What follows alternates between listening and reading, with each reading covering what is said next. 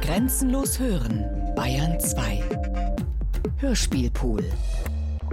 Raoul Schott, Erste Erde Epos. Lebende Steine. Leben ist ein Infinitiv.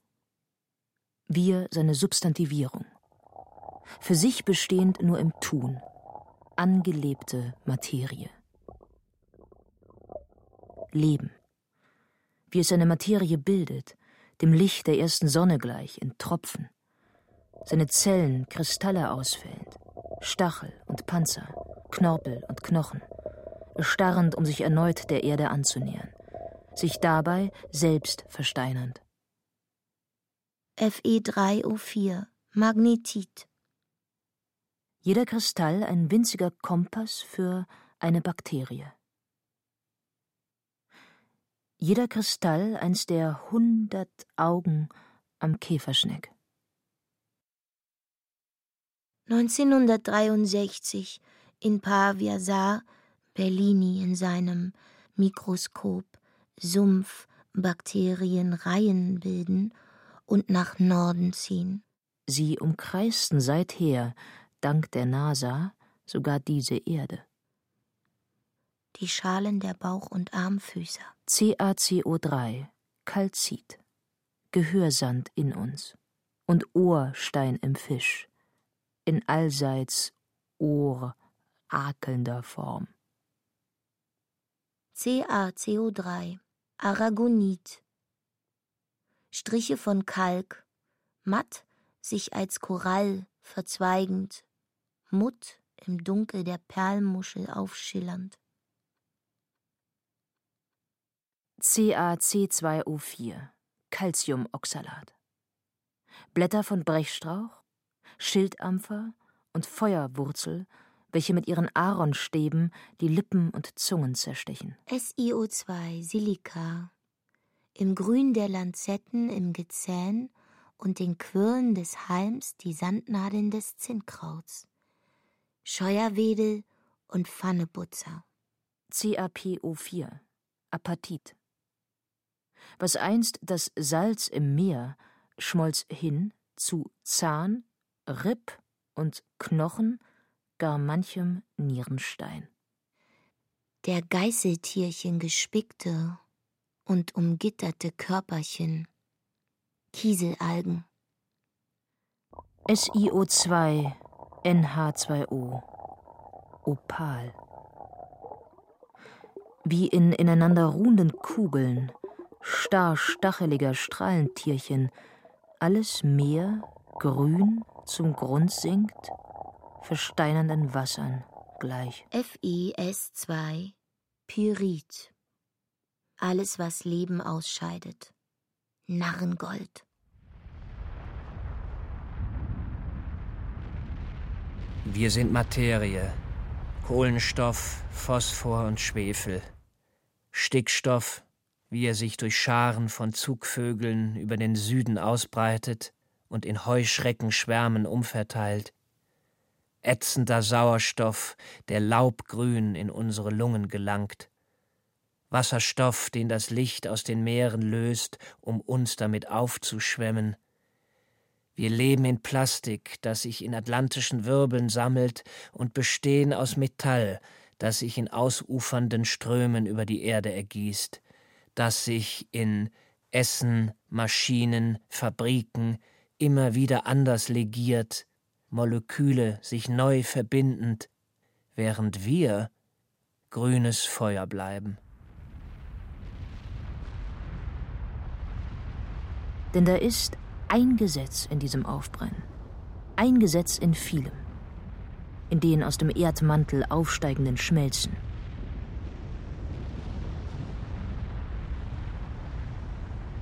Lavapolstern, die unter der Lupe als Nadelkissen von Olivin leuchten.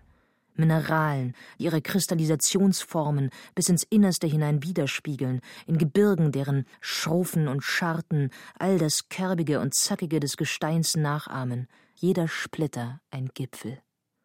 Dünen, die gleich riesigen Gezeitenrippeln sind, Küstenlinien, deren Kaps und Buchten jeden ihrer Vorsprünge ins Meer wiederholen, in Flüssen, die sich wie Bäche und Rinnsale kehren und wenden, Gewölk, in dem die Wolken winzigerer Welten erkennbar werden, in Galaxien, in denen sich Gas und Staub verteilen wie im Universum beim ersten Licht, in Flocken von Schnee und ihren einzelnen Eiskristallen, Bäume, deren Kronen sich vervielfachen wie das Gezweig auf jedem Ast, in auffaserndem Bast, in Farnen und in Blumenkohl, in Gehirnen oder Blutgefäßen.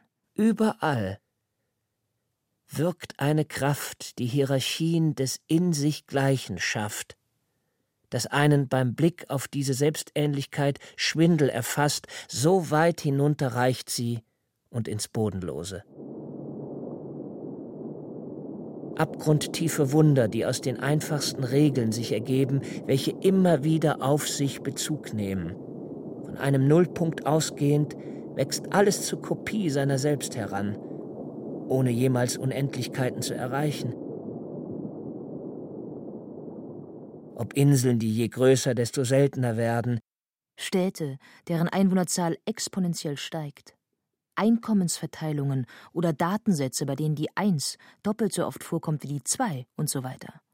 Bis zur Sprache, bei der die Geschlechtsbestimmung der Artikel am häufigsten ist dann ein verbindendes und, von, mit um erst darauf zu Formen des Seins und Tuns zu gelangen, als ziele alles auf die Einsilbigkeit eines Ausrufezeichens hin.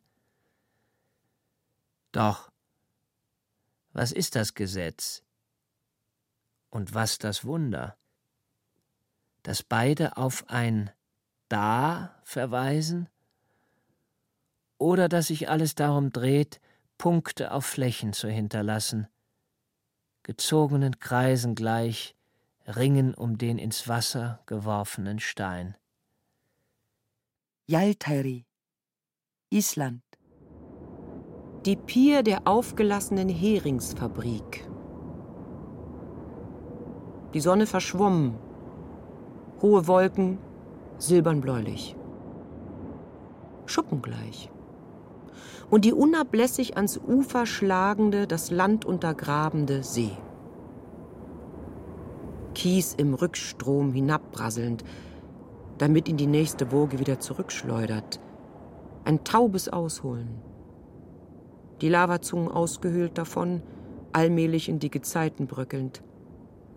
In eine Flut, die mehr ist als bloß Ozean. Ins weite zerflossener Schlamm Wasser, in dem die Periodentafel der Elemente sich auflöst. Phosphor, Schwefel, Eisen, Kupfer, Zink, Kohlenstoff. Immer wieder Wasser, Sauerstick und Kohlenstoff, sich an, ein und verbinden zu Ringen und Ketten, zu unzählig vielen Schlüsseln, die noch nichts öffnen. Und über der Brandung Streifen von Schaum an einem ausgelaugten Treibholz, einem roten Plastiksoldaten, Netzresten, den grünen Scherben einer Glasboje. Grauweißer Schaum, der sich hält, ohne zu platzen. Von den Wellen geschlagen, von ihrem Schlag über die Fächer der Brecher gehoben, jeder Windstoß Fetzen aus diesem Schaum reißend und verblasend. Flocken luftiger als Schnee. Der Mond anfänglich so den Himmel füllend, dass die Schattenbögen der Kraterränder sich abzeichneten. Die Gezeiten so tief und je abfallend, dass sie über der Wasserlinie radioaktive Seifen zurückließen. Bleigraue Streifen von Thorium und Uran, welche die Mineralien des schwarzen Sandes aufspalten. Immer wieder und aufs neue Wasser, Sauerstick und Kohlenstoff – sich zu Zucker und Aminosäuren ein, ab und anlagernd, ohne sich in eins zu fügen. Unzählige Glieder, die noch keine Körper bilden, Ringe und Ketten, sich an, ein und verbindend zu dem Leuchten, das aus dem Sand geschäumt wird. Phosphor. Vorstellen kann ich es mir, wenn ich morgens meine Brust betrachte. Rücken krumm, die Stirn in Händen auf den linken Busen starrend, das weiße Fett in der eingefallenen Stelle. Ein Schatten von der Tischlampe darin. Dass ich mich am liebsten ausziehen und in den Kies legen möchte, der Leib von innen heraus strahlend. Ein alles korrodierender Nimbus, bläulich silbern, die Haut sich schuppend. Stattdessen ist da bloß dieser stumpfe Schmerz, das erstickend Blinde, das nur eines nicht zulässt, das Stumme. Den Halswund schreien möchte man sich.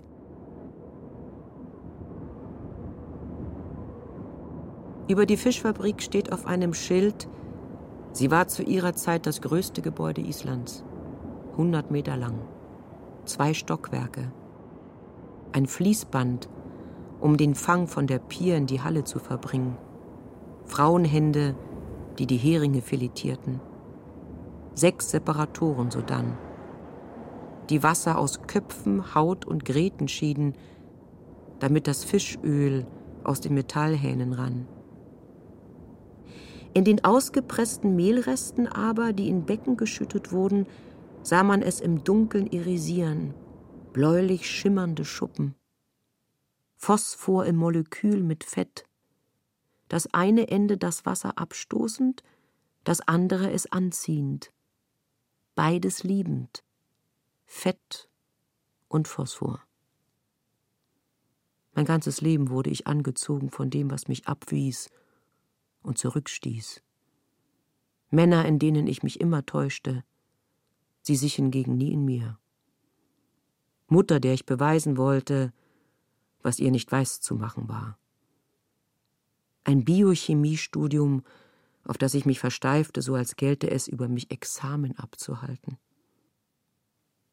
Oder wie ich trotzdem versuchte, einen Garten anzulegen, ohne auf einen grünen Zweig zu kommen, der rote Mohn erfror mir, die Weißveilchen versenkte die Sonne. Irgendwelche Glücksgefühle empfand ich immer im Nachhinein. Sie schienen mir Nachtschatten gleich. Und dennoch wuchs ich an diesem Leben. Erst durch Abstoßungsreaktionen bildete sich eine Mitte. Wie Öltropfen im Wasser. Seifenblasen, schillernd um meine innere Leere. Wie Gischt.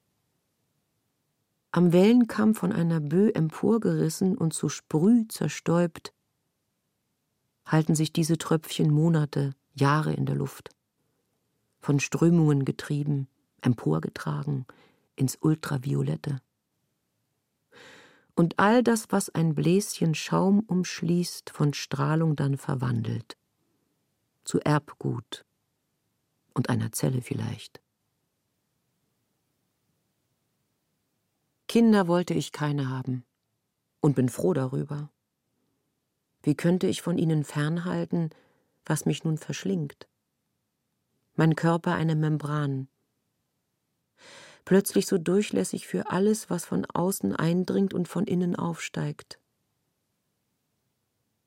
Beim Blick auf einen Hund den Tränen nahe, offenen Munds im Wind. Mein Leben? Der Schaum der nächsten Welle, die im Geröll ausläuft, von einer Böe verweht. Obschon ich mich betasten kann, Haut und Fleisch und Knochen, hat so weniges doch Bestand. Zerbrechen wir so schnell am Ufer. Dann stehe ich in einem Büro dieser Fabrik, da wo die Buchhaltung rote Zahlen schrieb, als die Heringsschwärme nicht mehr brodelnd im Gebälle an die Oberfläche kamen, bald auch kein Kabeljau mehr die Schleppnetze füllte. Der Finne, der jetzt die Tauchschule leitet, hätte hier auch Arbeit gefunden. Breitschultrig und groß wie er ist, ein Fischer eben, genauso schweigsam, aber mit tiefen Augenringen und stechendem Blick. Warum macht es mir nichts aus, mich vor ihm umzuziehen?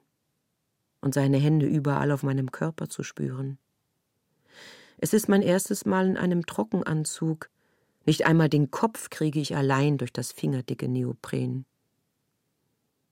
Danach watscheln wir mit unseren Druckluftflaschen hinüber zum Steg, wo das Schlauchboot verteut liegt und eine hellblaue Schautafel das Schutzgebiet bezeichnet. Strötan.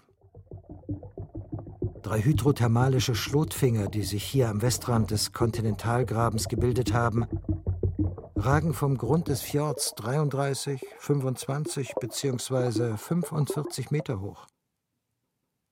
10.000 Jahre altes Süßwasser steigt darin auf. 50 Liter in der Sekunde, 72 Grad heiß. Und fällt mineralischen Ton aus. Neuesten Theorien nach soll Leben in solchen Schloten entstanden sein. Er hat den großen Kamin entdeckt, ein deutsches U-Boot die kleineren.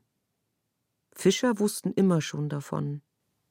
Ihr Lot stieß bei 15 Metern auf eine Untiefe. Weil bei ruhiger See da Blasen aufplatzten, glaubten sie an einen Geysir und sponnen ihr Seemannsgarn, wenn sie nichts fingen. Heute gibt es keine mehr. Trawler legen ihre Netze zwei Tage lang aus. Sobald die sich aber um die Schrauben mit ihren 10.000 PS schlingen, brauchen sie einen wie ihn. Davon lebt er. Vom Nylongarn entfernen. In die Bucht hinaus ziehen wir einen Schlepprechen hinter uns her und holen eine Handvoll Muscheln herauf. Den Kopf in der Haube höre ich kaum was. Durch die Handschuhe spüre ich nichts mehr. Der Bleigürtel, schlecht festgezurrt, rutscht mir halb über die Hüfte. Einmal unter Wasser weiß ich nicht wie austarieren. Ich tauche wie ein Hampelmann. Und hätte Erlendür mich nicht festgehalten am Knöchel, wäre ich wieder hinaufgeschossen.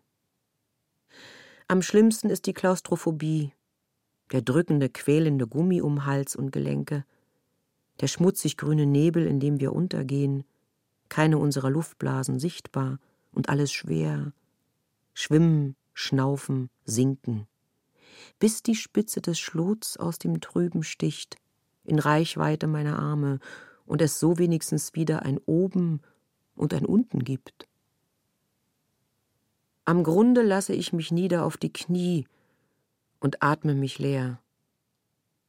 Als ich Erlendur mit den Miesmuscheln dann die Fische füttern sehe, wie ein ertrunkener Franziskus, wie sie sich handsam streicheln lassen, überkommt mich vor plötzlichem Glück ein Lachen, und er nimmt mich an der Hand und hält mich. Am bröseligen Stein überall Schleier von braunem Tang und Algen die unwirkliche Blüte einer Anemone, ihre sonnigen Tentakeln, sich in die Strömung nesselnd, die Wimpernbewegungen der Seenelken, ihre fiedrig weißen Ganglien, als kämen alle Gedanken dem Wasser gleich. Zwischen den Beinen ein Einsiedlerkrebs in einem Schneckenhaus. Perlen die Augen. Sei nichts an ihm, was soll verfallen und mein Gebein dann zu Korallen. Überhitztes Wasser durchströmt die Risse im Olivin des Erdmantels und setzt dabei H2 frei. Nach seinem Austritt in der Tiefe lagert es mineralische Schwefel- und Nickel- und Eisenverbindungen in hohl nach oben wachsenden Röhren ab. H2 trifft darin auf im Meer gelöstes CO2. H2 und CO2 sind unter normalen Bedingungen stabil. Die Spurenmetalle in diesen Röhren zwingen sie jedoch zur Reaktion. Der Stein in unserem Ring damals, Peter und ich noch keine zwanzig, war aus Olivin. So wie er sich im Wasser zu blättrigem Rost zersetzt, zerfiel auch in uns das tiefe grüne Leuchten. Wir waren alles andere als freie Radikale. Vielmehr genauso reaktionsträge wie H2 und CO2. Es fehlt ein Katalysator, der uns zusammengebracht, nein, uns beide reduziert hätte. Das ist das richtige Wort. Von sich selbst abzusehen, sich im anderen erkennend. Wir waren irgendwie farb- und geruchlos. Ich flüchtig wie Wasserstoff, während er allen Sauerstoff an sich band. Andererseits, Wer will bei CO2 noch daran denken, dass jedwedes Leben aus Kohlenstoffen besteht, die alle einmal aus dem CO2 gelöst wurden, aus der erstickenden Treibhausatmosphäre über dem Anfang der Erde, aus einem Regen von vulkanischer Asche, der in einen Ozean überging, der alles umflutete, bleiern wie dieses Meer, das von einer Stirnlampe kaum durchstochen wird. Was hätte uns damals zusammengebracht? Narengold oder Magnetit? Und selbst dann hätten sich zwischen uns bloß Säuren gebildet oder explosives Gas. Zum Teufel, wer bin ich? Pyrite oder Eisennickelsulfide wie Violarit lassen aus CO2 und H2 die unterschiedlichsten organischen Substanzen entstehen. Methan, Ammoniak, Essigsäure. Und daraus wiederum Brennstraubensäure, bis so ein Stoffwechsel in Gang gerät, der sich selbst erhalten kann. Das Leben ist nichts anderes als ein Elektron, das einen Ruheplatz sucht, hat mein Doktorvater stets gesagt und mich das dafür nötige Potenzial berechnen lassen. Delta Phi minus Z mal Delta pH. So viel trennt mich von der Welt. So viel hält jede Zellmembran zurück von einem Außen. Die gleiche Größenordnung wie im Urmeer damals. Drei pH-Einheiten. Diese Schlieren von Süßem wollte ich sehen. Deswegen bin ich hier herab in diese eisige Kälte getaucht, ohne dass es mich wirklich friert, als ob ich mich nur so nicht verlöre. Da war immer der Punkt, an dem all die Begrifflichkeiten sich wieder zu verwandeln drohen in etwas allzu Wirkliches. Elektron zu Bernstein, Pyrit in altgriechisches Feuer, phosphoreszierend wie Unterwasserfackeln. Veilchenfarbenes Violarit, um die sanfte und weniger sanfte Vergewaltigung sichtbar zu machen, die allem unterliegt, dem Denken und Lieben. Acetat, in dem all das Rotrauschende zu Essig wird, das Leben dazwischen. Chemische Osmose, und selbst dieser Fachterminus wird in der Erinnerung wieder zum Bild der reifen schwarzen Früchte am Kirschbaum meiner Eltern. Und wie sie benetzt vom Regen allmählich aufplatzen. Ihr Blut tropfend ins Grün. Durch den Ladungsunterschied zwischen basisch aufsteigendem Süß- und saurem Salzwasser wird Energie frei. Sie treibt den sogenannten Krebszyklus an, bei dem drei Atome Phosphor auf einem Zuckerrest die organischen Verbindungen rund um sie aktivieren. Derart wird ein Kreislauf in Gang gesetzt, bei dem H2 wie CO2 anfallen. Den H2 zusammen mit CO2 jedoch auch von sich aus in Gang setzen können. Am Ende holen sie einen ein, die Namen, die man den Dingen gibt, und die Sprache, in denen man sie denkt. Da sind die 250 Gramm von ATP in meinem Körper. Und obschon sie kaum mehr Energie aufbringen wie eine Mignonzelle, treiben sie jetzt einen anderen Krebszyklus an, brennen mich diese 1,5 Volt langsam aus von innen. Ich habe nie je an irgendetwas Höheres geglaubt, als an dieses schimmernde Strömen, wie es mir nun endlich vor Augen steht.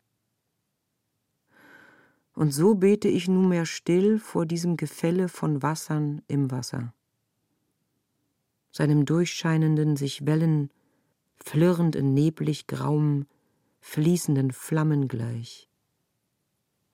Dass, wenn es soweit ist, ich nicht betteln oder einen Gott anflehen werde, dass ich mich nicht im Vergeblichen erschöpfe, sondern gefasst bleibe, gefasst im Fluss, weil alles ein Fließen ist zwischen zwei Wassersäulen. Die vom heißen Süß- und dem kalten Salzwasser ausgefällten Elemente formen poröse Stalagmiten aus Tonmineralen, ähnlich den Salzgärten von Chemielehrkästen. In ihren mikroskopischen Bläschen bilden sich Fettfilme, die dann zu Membranen verzellen werden. Organische Globuli, die sich schließlich reproduzieren können, Mikroben, die sich bald aus diesen winzigen Poren zu lösen und freizuschwimmen versuchen. Als ich an dem Tag vor vier Wochen in der Gynäkologie saß und wartete, wies an der Wand ein Schild rot zur Brustsprechstunde und ein grünes zu Formschnitzelsemmeln. Peters Liebeserklärung an meinen Busen, dass er wie der Bauch eines Rotkehlchens sei. Das Säugen und Wiegen des Kindes, das wir nie hatten. Am Ende nur bezogen auf Fleisch und Fett eines sekundären Geschlechtsorgans, in dem das Leben nun von selbst zu wuchern begonnen hat, ohne sich an mich zu halten. All das Ficken, nur um sich darin ein paar Minuten zu vergessen alles fortpflanzen, um zur Erinnerung zu werden. Der vaginal sich verjüngende Schlot vor mir wie thermisch gehärtetes und mit Salz behandeltes Eiweiß, das auf dem Gummihandschuh einen silbrigen Abstrich zurücklässt. Ich höre mich die Luft aus meinem Regler schlürfen und sie langsam wieder ausstoßen. Ich kann all dies sehen, fühlen, mir selbst erzählen und die Emergenz erkennen, durch die, was ich sein muss, hervorging, sich aus der Erde heraus entwickelnd, um aus dem Meer aufzutauchen, egal ob zufällig ausgelöst oder in natürlichster Folge. Und dennoch bleibt Leben so künstlich wie eine Nacktschnecke auf einem Blatt Kelb, ein milchiger Körper. Fühler für die Strömung und am Rücken dahinter eine Stachelreihe von transparenten Fortsätzen, mit radiumroten Spitzen, fluoreszierend wie die leuchtfarbenen Ziffern auf meinem Tiefenmesser. Es würde nicht viel brauchen, um in das Dunkel abzugleiten und einmal den Schluckreflex zu überwinden, mich bis in die Lunge vollzutrinken. Der tosende Ozean damals war öde, verstrahlt von ultraviolettem Licht. Keine aus diesen mineralischen Poren geschwemmte Mikrobe wäre da lebensfähig gewesen. Einzig der Olivin im Meeresboden setzte H2 frei und damit die nötigen Elektronen. So entstand die Biosphäre der Tiefe. Eine der 50 in diesem Schlotkegel isolierten thermophilen Bakterien teilt ihre Gene mit einer Spezies im Boden des japanischen Meeres. Mit der einsetzenden Plattentektonik gerieten einige Kolonien dann in küstennahes Flachwasser und lernten dort Sonnenlicht zu nutzen. Erlendyrs Daumen deutet nach oben. Unsere zehn Minuten sind um. Beim Dekompressionsstopp geraten wir in einen Schwarm von Quallen, Hagelkörnern gleich in der See. Eisbrocken, bevor das Meer gefriert, um dann mit dem Gesicht nach oben aufs Schlauchboot zuzutreiben, die Wellen gegen die Anzüge schlackernd, Lippen und Nasenblau. Erlendur hat unter Wasser die Thermoskanne gefüllt. Wir schlürfen heißen Kakao. Und während wir warten, bis das Blut in die Hände wieder zurückkehrt, summt er halblaut vor sich hin. Unsere Beine berühren sich. Und es ist gut, fast erlösend. Eine Kameradschaft über das bloße Mann- oder Frausein hinaus. Solidarisch Solitäres. Und dann sitze ich wieder in irgendeinem Hotelzimmer und starre auf die Wände. Doch ob nun hier oder zu Hause, es wird zur Zelle, in der man die Zeit verbringt, sobald es an den Tod geht. Geräusche der Nachbarn, die durch die Mauern dringen. Schwarzer Schimmel oben in den Ecken. Was Mythen erzählen, fliegt über einen hinweg. Sie doppeln uns seltsam. Die Welt, Mensch und Vogel, und ein Vogel, ein Mensch, die Welt das Universum eine Haut, die uns umschließt, wie wir selbst eine Ansammlung von Poren, ein Schwamm, der Leben in sich aufsaugt. Meine Knochen porös und kaum schwerer als Bims. Ich nicht mehr als die Anordnung einer Größe unter dem Mikroskop bereits zerfallend, seifig wie der Stein sich auflösend in die Wabe des Mineralischen, aus der damals der Honig allen Lebens sickerte, brüchig aus Salzgärten emporwachsend, um von den Sturmwellen zerschlagen zu werden. Wie alles einander nachahmt, der Kamin eines weißen Rauchers, der Stamm umfließendes Mark, Zellen von Stein und Rinde und Haut. Und die letzte freie Seite in Hooks Mikrographia, sein Druck durchscheinend unter meinem Gekritzel. Ich nahm guten reinen Kork und schnitt mit einem rasierscharfen Taschenmesser ein Stück ab, eine außerordentlich glatte Oberfläche hinterlassend. Davon schälte ich dann ein äußerst dünnes Stück ab und legte diesen weißlichen Korpus auf eine schwarze Objektplatte. Mit dem tiefen planokonvexen Glas, Licht darauf werfend, konnte ich außerordentlich klar sehen, dass das Stück perforiert und porös war, bis auf die Unregelmäßigkeit der Poren der Honigwabe sehr ähnlich. Diese Poren oder Zellen, sie waren nicht sehr tief. Sie bestanden eher aus sehr vielen kleinen Schächtelchen in einer einzigen langen Pore, die eine Art Diaphragma voneinander separierte. Es waren die ersten mikroskopischen Poren, die ich sah, die vielleicht je gesehen wurden, weil mir bislang kein Autor und keine Person untergekommen sind, die derartiges erwähnt hätten. Normalerweise liegen dreimal so viel von diesen kleinen Zellen, Ende an Ende, im achtzehnten Teil eines Zolls, mehr als tausend pro Zoll, über eine Million in einem Quadratzoll. Genauer gesagt eine Million einhundertsechsundsechzigtausendvierhundert und pro Kubikzoll sodann eine Milliarde 259 Millionen 712.000. Schier unglaublich würde die okulare Demonstration des Mikroskops uns diesen Sachverhalt nicht bestätigen. Es machte mir anschaulich, dass hier derselbe Grund vorlag wie bei der Leichtigkeit von Gischt, einer leeren Honigwabe, eines Schwamms, Bimssteins oder anderem. Stichkjes Holmür, Island. Vor dem Frühstück war sie fort. Sie ließ mir ihre rote Wollmütze und nahm sich meinen Olivin, den Kristall von der Insel Sabagat. Zum Tausch, schrieb sie, signiert mit einem Lippenstiftabdruck ihres Munds. Kein Gruß, kein Auf Wiedersehen. Im Tausch für Sie oder den Stein?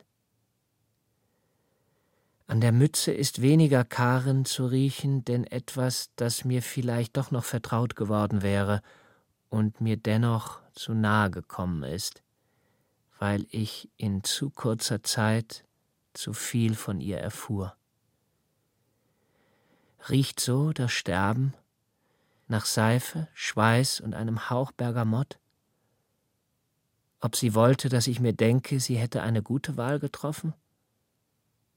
Dass man bei der Liebe stets über sechs Ecken denkt, wo sie uns doch aus Zirkelschlüssen holt, in denen wir uns zu gern fangen. Olivin, als erster im Sonnennebel zu steinernen Tropfen erstarrt, als Fels die Erde ummantelnd und so viel Wasser aufnehmend, dass der Meeresboden sich ausdehnte und unter die Kontinente schob, um Magma in atlantische Rücken und Vulkane zu drücken und alles vor dem Erstarren zu bewahren, Olivin, der sich so in Serpentin verwandelt, um jenen Wasserstoff wieder abzugeben, der mit dem Anfang des Universums entstand und bis heute alles vorwärts bewegt. Ein sich selbst verschlingender Uroboros wäre es. Und die feinen Hautzellen in Karens Wollkappe, das Duftende über den Braun, das ich geküsst habe, Schuppen bloß von grünem Schlangenstein.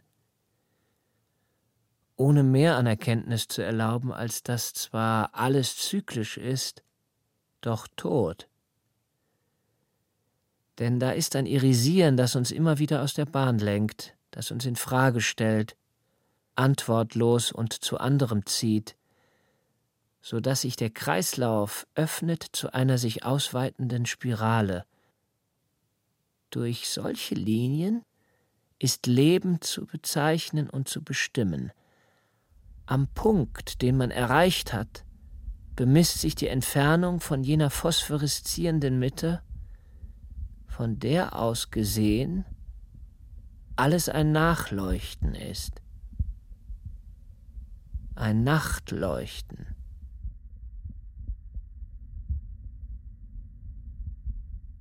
Dr. Teutonicus.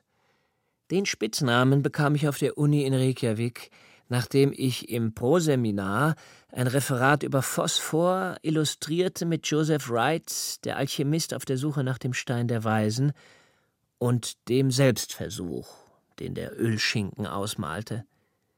Mir gefiel die Figur des Henning Brandt oder besser seine fixe Idee, dass es eine Verbindung geben müsse zwischen seinem goldenen, überreichlich vorhandenen Urin und dem zu erschaffenden Gold.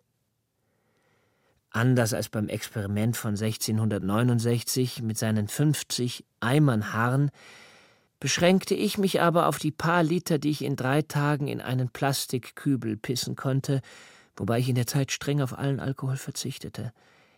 Ich ließ ihn ein paar Wochen lang im Hof in der Sonne stehen. Der Gestank verflüchtigte sich schnell, der Urin dickte zu einem sirupartigen Guinness ein. Zurück blieben 22 Gramm eines fast geruchlosen, sägemehlartigen Kristallpulvers. Ich leitete einen langsamen Röstprozess des Salzes ein, bei Stunde um Stunde größerer Hitze. Erst stieg ein wenig Wasserdampf auf, dann gelbe Rauchkringel, welche kurioserweise nach Tabak rochen. Diese kondensierten wiederum zu einem flüssigen braunen Teer, der zu einer gräulichen Paste abkühlte. Ob mit Kohle zerstoßen, mit einem Tropfen Silbernitrat vermischt oder in Wasser aufgelöst, in meinem Alembikus setzten sich zwar bei diesem Goldmachen alle möglichen wegweisenden Substanzen ab, Drachenblut und grüner Basilisk, Löwe, der die Schlange frisst, ein splitternackter König und seine rosenkreuzerische Königin, doch vom Noctiluca war selbst im Stockfinstern nichts zu sehen. Der Bunsenbrenner war offenbar zu schwach und meine Technik nichts im Vergleich zu Brands Köhlerkunst, durch die seine Asche an den Rändern weiß erstrahlte. Da glosten stillstehende Sonnenbälle und Fixsterne auf in vollkommenster Miniatur, und wo die Materie am Glase klebte, glimmerten vielfache Konstellationen in der ihnen eigenen Nacht. Nachdem er alles mit einer Feder wieder zusammengekehrt hatte, gab Brand seinem Feuer den Namen des Morgensterns. So wie er auf Wrights Bild vor dem Destillierhelm kniet, verstand auch ich diese Inbrunst, die in einem anstelle religiösen Glaubens erglüht, sobald man sich mit der Chrysopoea befasst. Nur, dass die Poesie in meinem Fall nicht einem Lobgesang des Goldes gewidmet war, sondern den Mineralen, denen es schließlich gelang, den wahren Stein des Philosophen zu erschaffen. Adenosintriphosphat kurz ATP, dessen Phosphor alles bewahrt vor ewigem Erstarren. Jedes Molekül, dem er sich darbietet, gerät allein Kraft seines Strahlens in eine Erregung, die sich anderweitig binden will. Der elemente chymische Hochzeit vollzieht in diesem Nachtlicht sich. Coitus factio et impregnatio, ohne dass es zu Geburten käme, es ist eine Fortpflanzung, die sich erschöpft im Weitergeben, dem Rot gleich, das sich Blatt für Blatt um eine Leere dreht. Rose jedoch benennt sich einzig im Erblühen.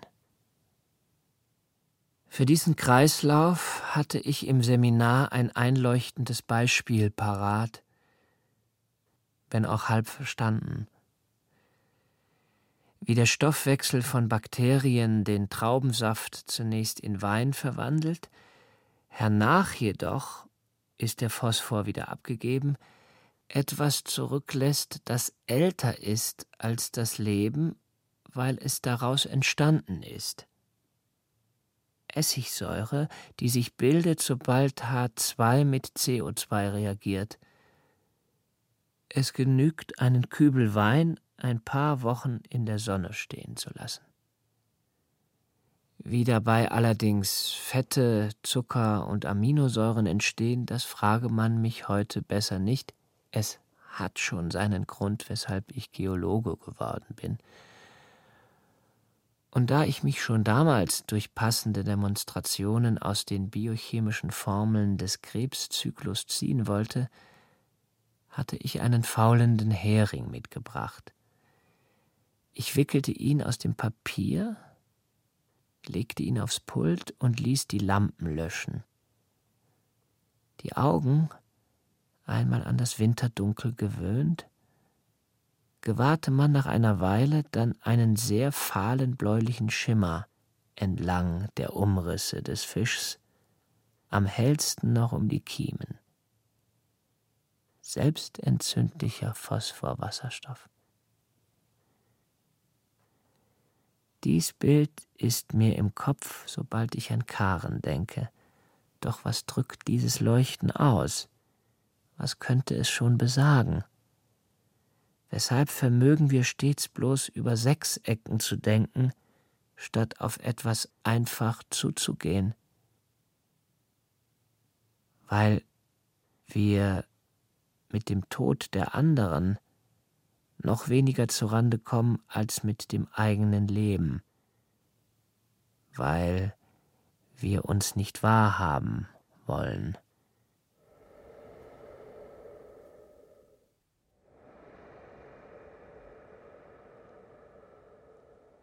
Raul Schrott Erste Erde Epos Lebende Steine mit Katrin Angerer, Bibiana Beglau, Katja Bürgle, Jens Harzer, Tobias Lelle und Dagmar Manzel.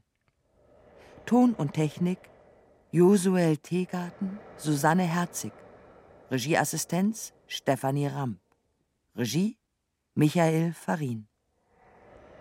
Produktion Bayerischer Rundfunk 2015. Redaktion Herbert Kapfer